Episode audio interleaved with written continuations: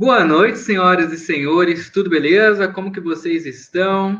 Só hoje a gente vai ter um convidado muito legal. Ele praticamente gabaritou todas as provas, TOEFL, SAT, gabaritou, tirou, tirou mil na redação do Enem, ia falar 100, tirou mil na redação do Enem. Ficou muito popular por causa disso. Estuda hoje na faculdade, na mesma faculdade que a filha do Obama, mas esses, mas tudo isso não descreve quem Lucas Felp é, porque o cara realmente, como ser humano, é muito mais do que isso. Vamos lá, deixa eu ver se, tá, se ele já está por aqui. Lucas Felp, tudo bem, meu querido? E aí, Matheus, tudo bem? E você? Tudo bem, cara. Bom, vamos começar do início. Para quem ainda não te conhece, Lucas, conta um pouquinho aí da sua história, do que, que tu faz. Conta um pouquinho aí. É, bom, meu nome é Lucas, eu tenho 18 anos, sou de São Paulo, Cotia, São Paulo. É, agora eu tô de quarentena também, que tem todo mundo, tô no Brasil. É, eu estudo na Universidade de Michigan, eu quis aplicar para lá fora, ao mesmo tempo que eu fiz vestibulares aqui, então eu passei para faculdades aqui, mas eu sempre tive o sonho de ir para lá, então eu conciliei os dois processos no meu terceiro ano, que foi uma coisa bem difícil, mas que deu certo. É, consegui bem no Enem, tirei mil na redação do Enem, tirei 988 em matemática, e foi por isso que as pessoas me conheceram e me contataram, e eu criei meu canal no YouTube, falei sobre Enem, mas eu fui estudar fora e isso chamou muito interesse das pessoas também. Então, eu comecei a fazer vídeos sobre o application, como faz, o que, que eu fiz, como dicas, né?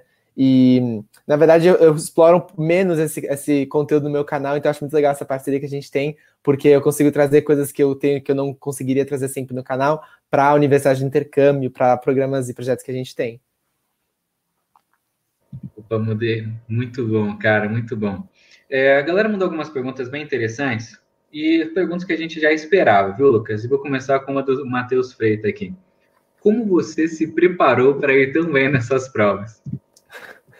Meu, é uma, uma coisa bem difícil, porque são muitas provas, né? Depende da pessoa que está perguntando, você pode fazer só as provas para Estados Unidos, ou Estados Unidos e outros lugares, ou Estados Unidos e Brasil, você faz os vestibulares também.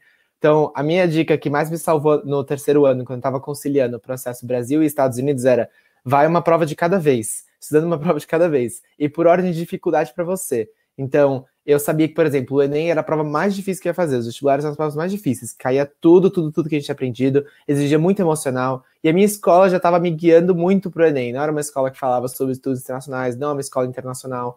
É, então, eu estudava muito para o Enem na escola e separava meu tempo ali para estudar para o Enem. Quando eu vinha para casa, eu estudava para outra coisa que eu não tinha o, o, apoio da escola, então eu estudava sobre o SAT, para o TOEFL, é, SAT Subject, tem vários então, assim, eu fui em etapas, sabe? Primeiro eu fiz o SAT Subject, planejei fazer em junho. Eu estudei é, dois ou três meses ali entre junho, antes de junho, né, para essa prova, e não pensei nos outros, SAT ou TOEFL. Fechei isso, aí em julho eu comecei a estudar pro, pro SAT, fiz, o, fiz estudando para SAT, fiquei estudando por uns dois, três meses, fiz o SAT, aí eu nem esperei o resultado, já fui treinar pro, pro TOEFL. Aí eu fiz o TOEFL na semana seguinte, depois do SAT, treinando para ele, e assim, fui dividindo meu ano em fazer tal, tais provas, tal para tais provas, mas sem misturar tudo, porque é muita coisa. E aí, esperando os resultados, você pode refazer. Sempre pense em fazer o SAT numa data que você possa fazer um novo depois. E saber cada prova. Por exemplo, o TOEFL você pode fazer, você pode registrar hoje e fazer na semana que vem. Agora não, que tá tudo parado, mas você poderia fazer. Cara, TOEFL tá e GRE estão aplicando no Brasil inteiro, cara. Tem, se você quiser fazer sábado, dá para fazer, cara. Da sua casa ou você vai no centro? Não, no centro. Tem, tem centros em São Paulo, em várias, várias capitais ainda aplicando. O que foi uhum. postergado foi o SAT e ACT. Esse foi postergado para daqui a dois, três meses aí. A Clara, a gente teve uma mentoria com a Clara, é, que é uma especialista em aplicação, ela, ela comentou a, as datas com a galera. Mas TOEFL tá rolando ainda. A gente, inclusive, entrou ao vivo, assim, para ver. Não, não acredito. Ela mostrou aqui, ó, tá? Pois é. Cara, gostei de uma pergunta aqui do Rafa. Como que você cuidou da sua inteligência emocional, cara, nesse período aí? Porque você foi um cara que tirou boas notas. E aí tem toda uma questão de família, questão das, da pressão, escola, amigos, né? E, e relacionamentos, etc. Como que tu cuidou, cara, de, de você mesmo? Meu, eu, eu penso Ou no terceiro ano. Cuidou. Uhum. Uhum. Não, eu, eu me, sinto, me sentia muito bem no terceiro ano. Eu tava até pensando nisso esses dias. Eu sinto saudade daquele ano, mesmo com tanto trabalho, tanto estudo, tanto esforço. Foi um ano muito, muito bom. E você tem que tornar o ano bom para você. É, ter amigos bons à sua volta. Eu acho que os meus amigos me salvaram naquele ano, assim. Foi por isso que eu gosto tanto, porque eu lembro os meus amigos na escola. é, os meus amigos que eu fazia fora da, da aula, na escola, é, pensava muito, assim, no geral, nas conexões que eu fazia, nas, nas conversas risadas que eu tinha, porque você tem que se suprir disso, mesmo com os estudos, mesmo com tudo, dar o seu tempo, separar um tempo para isso, reservar para o seu lazer, para o seu bem-estar, porque você tem que estar tá feliz, você tem que estar tá bem durante aquele ano também. Porque senão você perde toda a motivação para fazer as coisas, né, cara? Você trava, infelizmente. Concordo. E na hora da prova você fica muito, muito, muito nervoso.